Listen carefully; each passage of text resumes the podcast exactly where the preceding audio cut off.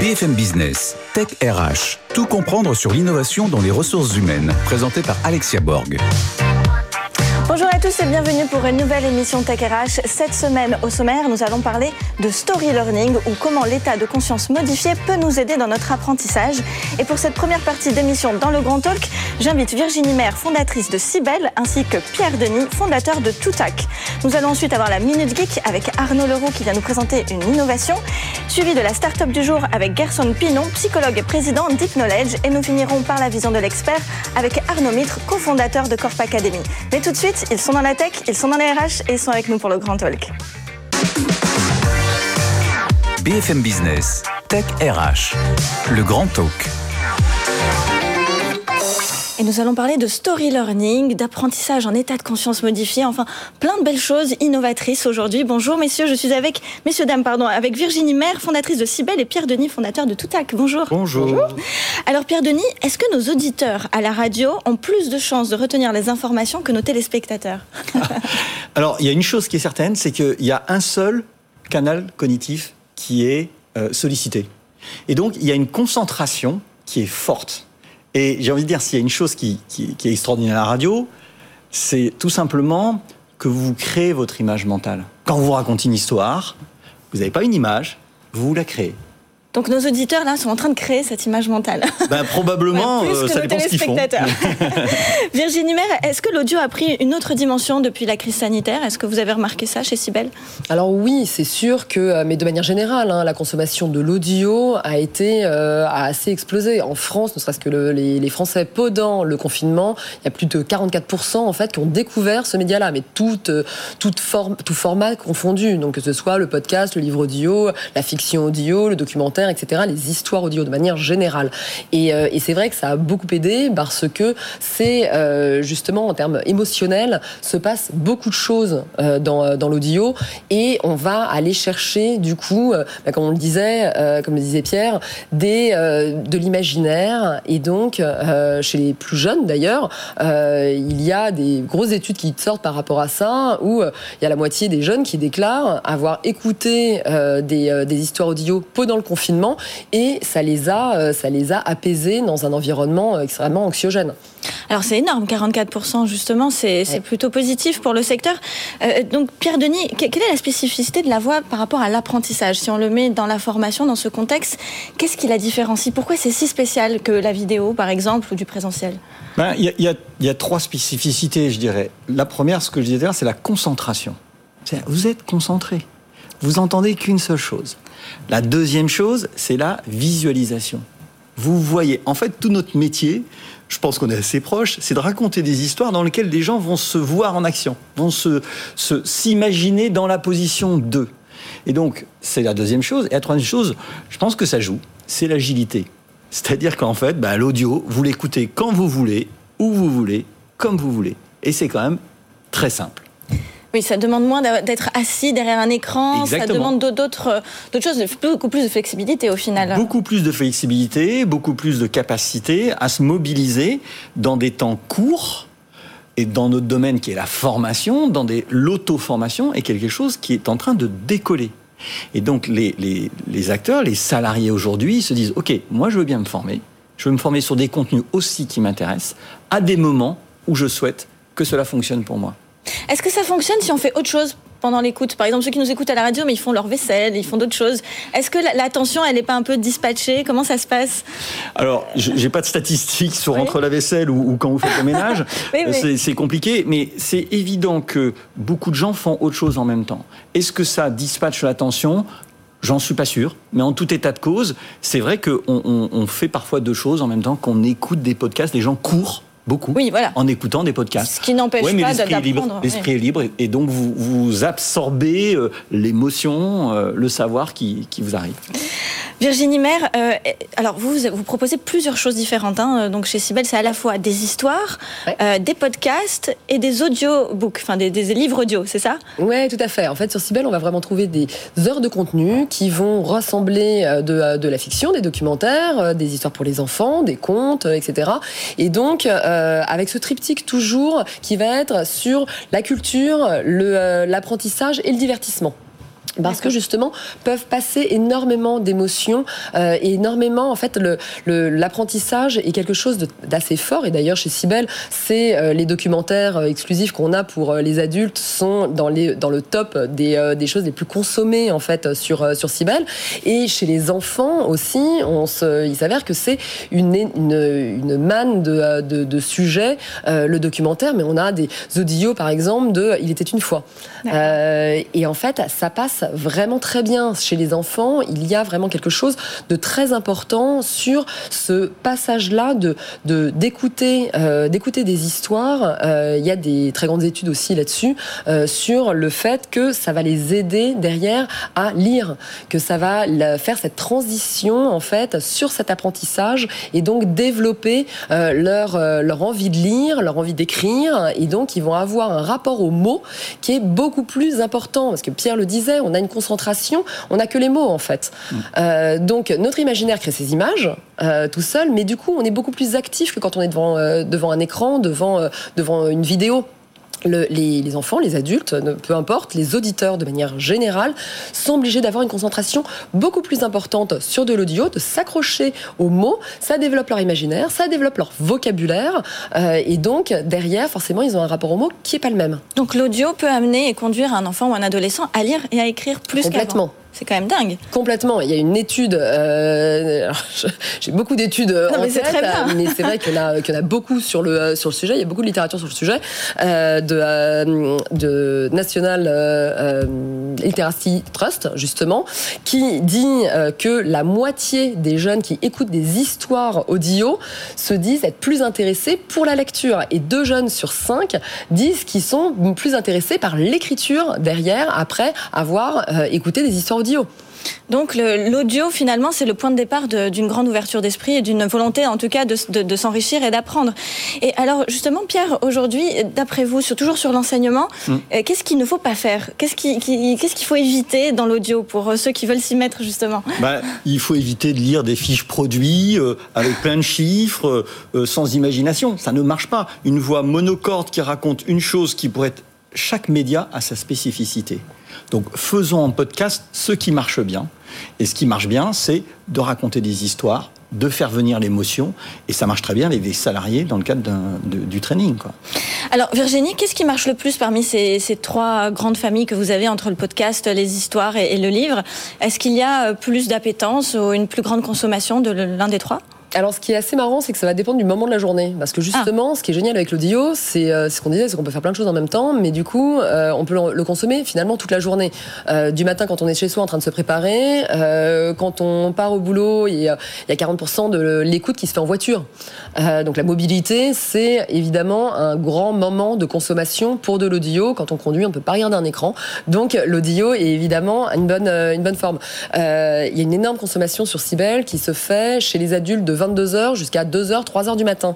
Avec ce côté, justement, on va déconnecter, on a été devant un écran toute la journée avec euh, le, la période qu'on vient de vivre, euh, qui est euh, beaucoup de réunions Zoom, où on en a un peu marre, beaucoup trop, de réunions Zoom, donc on a marre de, l'écran, donc on a ce besoin de déconnexion, et donc ce besoin de déconnexion, il va passer par, par de l'audio.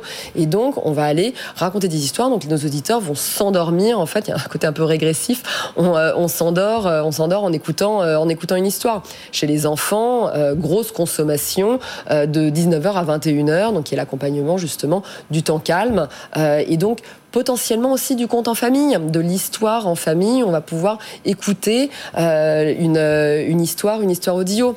Alors, on va revenir un petit peu sur les entreprises. Pierre, vous, donc vous avez un organisme qui, qui dans le B2B, un, hein, organisme de formation. Euh, comment réagissent les, responsables de formation quand vous allez les prospecter et vous leur proposez de l'audio? Quelles sont les réactions? Alors, en fait, ce qu'on leur propose, c'est souvent des programmes qui durent 10 fois 4 minutes. Et ce sont des fictions. Je vais vous prendre un exemple pour, pour expliquer. On, travaille sur la cybersécurité. On pourrait expliquer que le problème de la cybersécurité se passe entre le siège et le clavier. Nous, c'est pas ça. On raconte l'histoire d'une société qui va dans un hôtel. Ils sont super contents de se, retrouver et il y a un hacker qui est super content de les rencontrer parce qu'il va profiter de la convivialité de moment pour choper tout ce qu'il veut. Et donc on raconte en 10 épisodes de 4 minutes comment entre le policier, le hacker et la société, le hacker va expliquer ce qui se passe. Et donc, quand je vais voir des responsables de formation, puisque nous, c'est les DRH, les, learning managers, on va voir, au début, la seule chose, je, parle une minute et je fais écouter. Ah, bien. Et à partir du moment où je fais écouter, c'est eux qui font le rendez-vous. Ils me disent, mais pourquoi on n'y a pas pensé plus tôt? C'est-à-dire que vous avez tous dans toutes les sociétés, les gens ont des gens en mobilité ou des gens dans une transformation d'entreprise, la question c'est comment on fait passer le message? Comment on fait en sorte que tous les gens ont le message d'une une boîte de 10 000 personnes qui est en train de se bouger Comment on va les former sur l'évolution, le management transversal, sur euh, le management à distance, sur la qualité de vie au travail? On a fait un programme assez extraordinaire sur le harcèlement, harcèlement sexuel et harcèlement moral en quatre exemplaires euh, pour euh, un organisme de l'État. Ça dure 8 minutes chaque épisode. Et on raconte dans chacune de ces histoires un moment de harcèlement. Si vous aviez dû faire ça en vidéo, la situation est assez gênante, c'est compliqué à faire. En audio, on a 4, 5 acteurs, c'est, la même histoire qui dure sur les 20 minutes. Et qu'est-ce, comment ils font, les, les RH Ils mettent le téléphone portable sur la table, ils font écouter. Et à partir de là, il y a une discussion qui va s'instaurer autour de c'est quoi le harcèlement moral? Qu'est-ce que c'est qu'un harcèlement moral? Et tout ça, donc c'est nouveau pour les DRH. Oui, c'est complètement novateur. C'est novateur. Est-ce qu'il y a justement euh, une typologie d'entreprise qui est plus euh, réceptive à ce, à ce type de modalité pédagogique? Est-ce que c'est vraiment pour les managers, pour une catégorie de personnes, ou est-ce que tous les salariés peuvent être euh, invités à, faire de l'audio learning on, a, on, a un écart incroyable entre un Veolia, un Kellogg's, un Canal+, et une grande marque de luxe. On va avoir des managers, des administratifs, des commerciaux.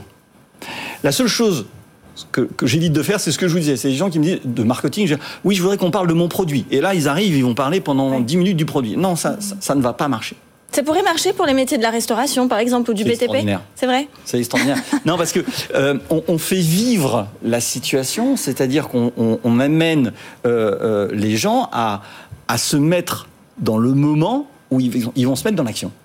Et juste un, un chiffre, on a 88% de nos programmes qui sont entièrement terminé par tous les salariés. Eh bien, écoutez, bravo, ce sera le mot de la fin. Merci beaucoup Virginie Maire et Pierre Denis. Merci d'être avec nous sur le plateau de Tech RH.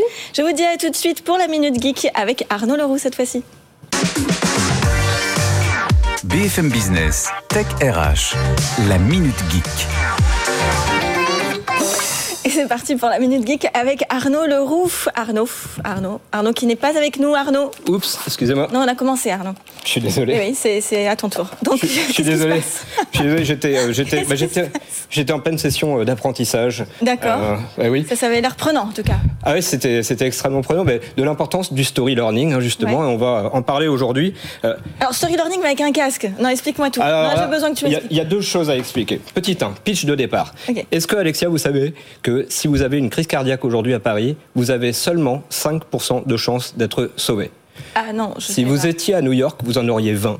Et si vous étiez à Oslo, vous en auriez 40. Bon, je pars à Oslo alors.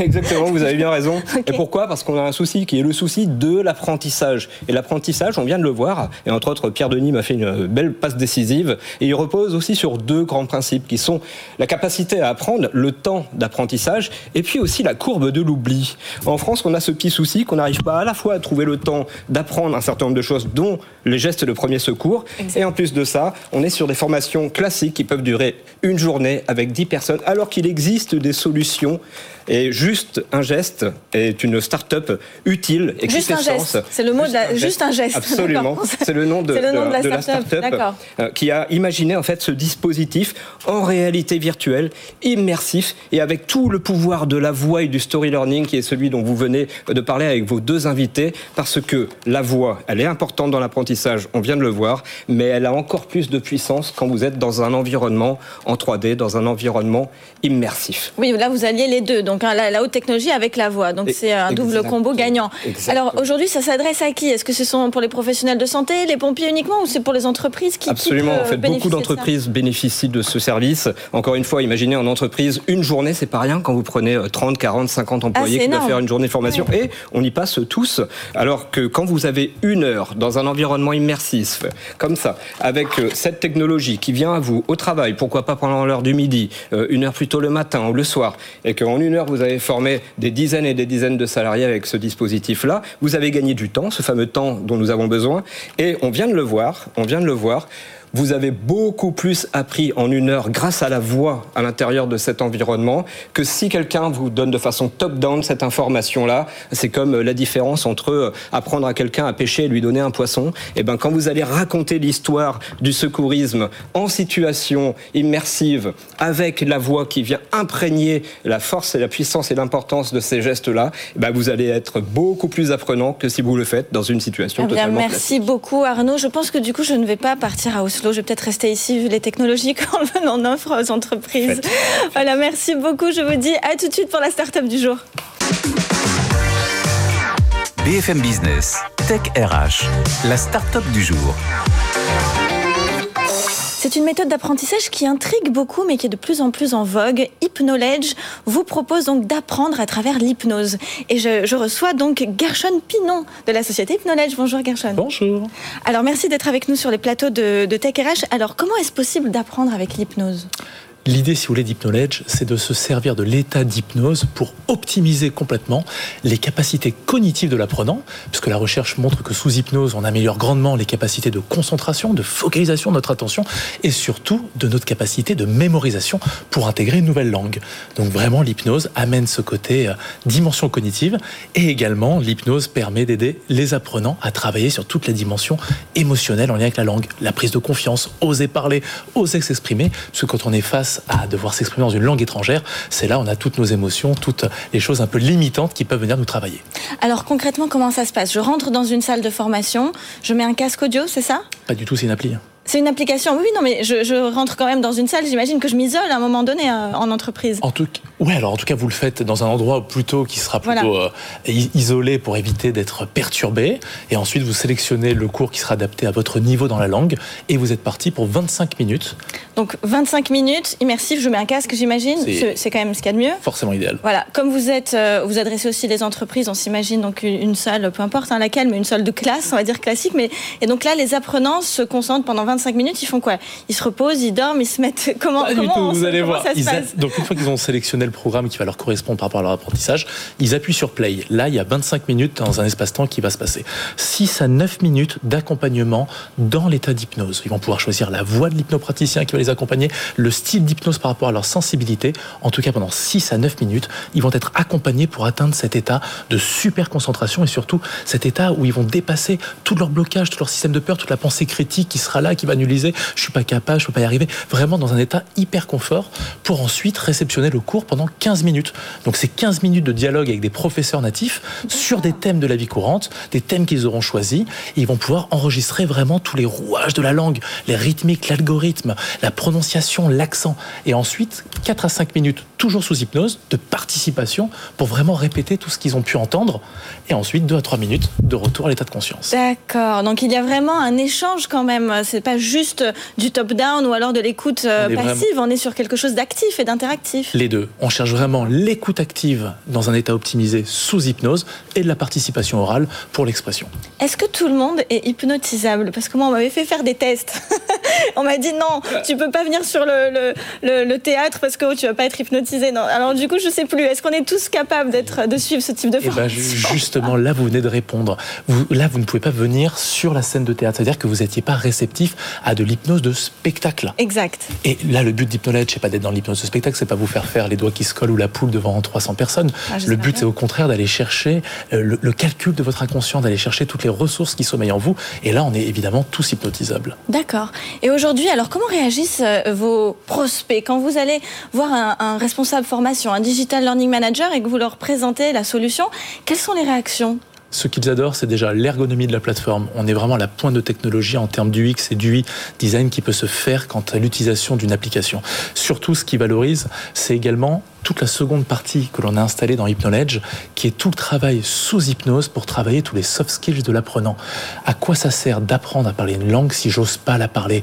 Pourquoi j'ose pas la parler? Parce que j'ai des peurs, ma confiance, mon estime, mes croyances qui sont associées, des blocages, les blocages passés. On a tous ces mécanismes qui interviennent en nous. Donc l'idée d'Hypnoledge, c'est vraiment de pouvoir accompagner ces deux pôles, et c'est ça qui plaît énormément, puisqu'au sein même de la plateforme, vous avez vraiment tout l'apprentissage des langues dans cet état d'hypnose, mais également l'accompagnement grâce à nos capsules sous hypnose pour travailler toute la dimension psychologique, émotionnelle qui rentre en lien dans l'apprentissage et autres en entreprise. Est-ce qu'il faut avoir déjà un minimum, un niveau minimum pour euh, euh, avoir ce type de modalité Dans le cadre européen commun de référence, par exemple, est-ce qu'il faut avoir le A1, A2 Ou est-ce qu'on peut commencer vraiment débutant avec... L'ensemble des thématiques d'Hypnoledge, c'est-à-dire que l'ensemble de, la plateforme Hypnoledge était construite sur l'ensemble des niveaux du CECRL. Donc A1, A2, B1, B2 et jusqu'au niveau C1. Donc on peut rentrer en A1 avec, euh, avec Complètement en A1. Aujourd'hui, vous proposez quel type de langue? Anglais, espagnol, italien, allemand, mandarin. Mandarin, donc oui, d'accord, pas que des langues latines. Non, et tout cela disponible pour des francophones, des anglophones et des hispanophones. Le français langue étrangère peut-être il y est, toujours Il y est Ah non, il y est déjà, le français, pour les anglophones et les hispanophones. D'accord. Et, alors justement, comment vous imaginez l'avenir de ce type de modalité pédagogique? Est-ce qu'il y aura un avenir plus dans les entreprises, plus dans les écoles? Comment ça va évoluer? Aujourd'hui, Hypnoledge, modèle B2C, 120 000 comptes créés sur le marché francophone. D'accord. Université, école, premier campus de Landes, deux écoles également dans le Pays Basque qui commencent à intégrer la solution en tant qu'expérimentation. Et de nombreuses entreprises déjà et d'organismes de formation portent la licence Hypnoledge dans des parcours blindés pour allier l'application Hypnoledge pour travailler vraiment la dimension humaine, psychologique, cognitive, émotionnelle avec Hypnoledge, des cours en visio, des cours en présentiel. Une dernière petite question, est-ce que vous allez rester dans les langues ou est-ce qu'on aura peut-être à l'avenir d'autres types de formations, des soft skills peut-être déjà les soft skills justement. Aujourd'hui, on a les langues, et vraiment toute la partie soft skills à travers nos capsules pour travailler les dimensions humaines. D'accord. Qu'est-ce qu'on peut trouver dans les soft skills? Oh, on travaille sur la confiance, le leadership, l'empathie, la communication, le management, la gestion du temps. Vraiment tout ce qui rentre en jeu, toutes les compétences, les métacapacités que l'on peut que l'on peut retrouver, dans lequel on va retrouver ben, tous nos noyaux bloquants qui nous empêchent d'accéder à ce potentiel-là. Merci beaucoup, euh, Gershon, d'être revenu sur nos plateaux, et je vous dis à très vite pour la vision de l'expert avec Arnaud Mitre, cofondateur de Corp Academy. BFM Business, Tech RH, la vision de l'expert. Alors Arnaud, est-ce que le story learning vous a inspiré aujourd'hui? Bonjour Alexia, eh ben, vous ne croyez pas si bien dire. Ah. Et d'ailleurs, je vais vous raconter une petite histoire. Il était une fois, au merveilleux pays du savoir, une très belle princesse qui adorait apprendre. Malheureusement, ses professeurs étaient si ennuyeux qu'elle piquait du nez souvent. À son réveil, tel un mauvais sort qu'on lui aurait jeté, elle avait tout oublié systématiquement. Un jour, après une leçon particulièrement barbante, elle s'endormit définitivement et on l'appela... Euh, la belle au cours dormant, quelque chose Exactement. Cent ans passèrent. Un prince qui passait par là eut l'idée de lui apprendre ce qu'il savait en le présentant comme un roman. Elle se réveilla, ayant tout retenu et compris comme par enchantement. Ils vécurent heureux et eurent beaucoup d'enfants et postèrent les photos de leur bonheur sur Instagram régulièrement. mais ça, évidemment, c'est un autre sujet. Alors, est-ce que ça vous a plu? Euh, bah, Écoutez, oui, mais pourquoi vous me racontez ça en fait? Eh bien, Alexia, ce que j'ai tenté de faire au travers de ce petit conte, c'est de vous engager dans mon histoire. Pourquoi? Parce que l'engagement est au cœur de la transmission de savoir. Alors en vrai, c'est pas vraiment nouveau. Je dirais même que c'est dans nos gènes. D'ailleurs, je ne sais pas si vous le savez, mais la plupart des animaux apprennent par le jeu, ah bon? car le jeu stimule et favorise l'ancrage des connaissances, surtout les mammifères. Il n'y a finalement que l'homme qui a imaginé un jour que l'enseignement devait être sérieux et grave. Trop sérieux. Attention, je dis bien sérieux et grave. Ah. Et parce que c'est là que réside le quiproquo, car on peut très bien dire des choses sérieuses sans être graves, comme nous tentons d'ailleurs de le démontrer chaque semaine, n'est-ce pas? Absolument. ce que font les animaux au travers de ces jeux est ce dont nous devrions tous rêver, c'est-à-dire apprendre sans même s'en rendre compte, comme Monsieur Jourdain qui fait de la prose sans le savoir, petite référence culturelle au passage. Alors la bonne nouvelle, c'est que depuis plusieurs années, euh, on voit plein d'initiatives qui vont dans ce sens, même dans le monde de la formation continue, c'est-à-dire dans le monde de l'entreprise, qui est pourtant l'indéniable royaume du costume de sérieux et de gravité. Vous serez d'accord avec moi mmh, Je pense par exemple à la société anglaise Video Arts, euh, fondée il y a près de 50 ans par John Cleese, donc c'est un ancien Monty Python, euh, et qui produit des vidéos de formation à l'humour très anglais, où les bons comportements managériaux sont démontrés, mais par l'absurde. Leur formation culte s'appelle d'ailleurs Meetings, Bloody Meetings, en français Réunion, satanée réunion. D'accord. Tout un programme. Euh, autre exemple, Duolingo, euh, ça peut-être vous connaissez, c'est plus proche de nous, une application mobile oui, oui. pour apprendre les langues par le jeu qui compte quand même 300 millions d'utilisateurs dans le monde et qui propose, en plus des 38 langues disponibles, de vous enseigner des langues plus exotiques comme le Klingon, langue fictive de Star Trek. Ah, d'accord. Très amusant. sur notre plateforme de formation, nous proposons à nos utilisateurs depuis deux ans des cours sur la culture générale que nous avons conçus avec Trivial Poursuite. Sympa. Et donc, il faut gagner, module après module, les petits camemberts de toutes les couleurs, comme dans le vrai jeu. Pour aller plus loin, nous lançons dans quelques semaines une série avec Cluedo, où pour aider le colonel Moutarde à résoudre l'énigme de la mort de Monsieur Lenoir, les utilisateurs devront mobiliser leurs compétences en matière de négociation, écoute active, empathie. Donc des compétences sérieuses, utilisées sans même s'en rendre compte, comme si on jouait à un jeu de société. D'où la gamification dans la formation. Alors, oui et non. Euh, le mot gamification qui sous-entend prendre quelque chose de sérieux et essayer de le rendre amusant. Et souvent, ça s'est raté. Si l'on rêve que les utilisateurs parlent un jour de nos contenus de formation comme ils le font à la machine à café de la dernière série à la mode, il vaut peut-être mieux faire l'inverse, c'est-à-dire partir des codes de l'entertainment et y ajouter du sérieux. On peut alors parler d'entertaining, entertainment plus learning. Et si tout le monde s'y met, l'apprentissage tout au long de nos vies deviendra, d'un coup de baguette magique, un vrai conte de fées. Waouh, je signe. Merci beaucoup Arnaud. Merci, à vous. Et je vous dis à très bientôt la semaine prochaine pour une nouvelle émission Tech RH. BFM Business, Tech RH.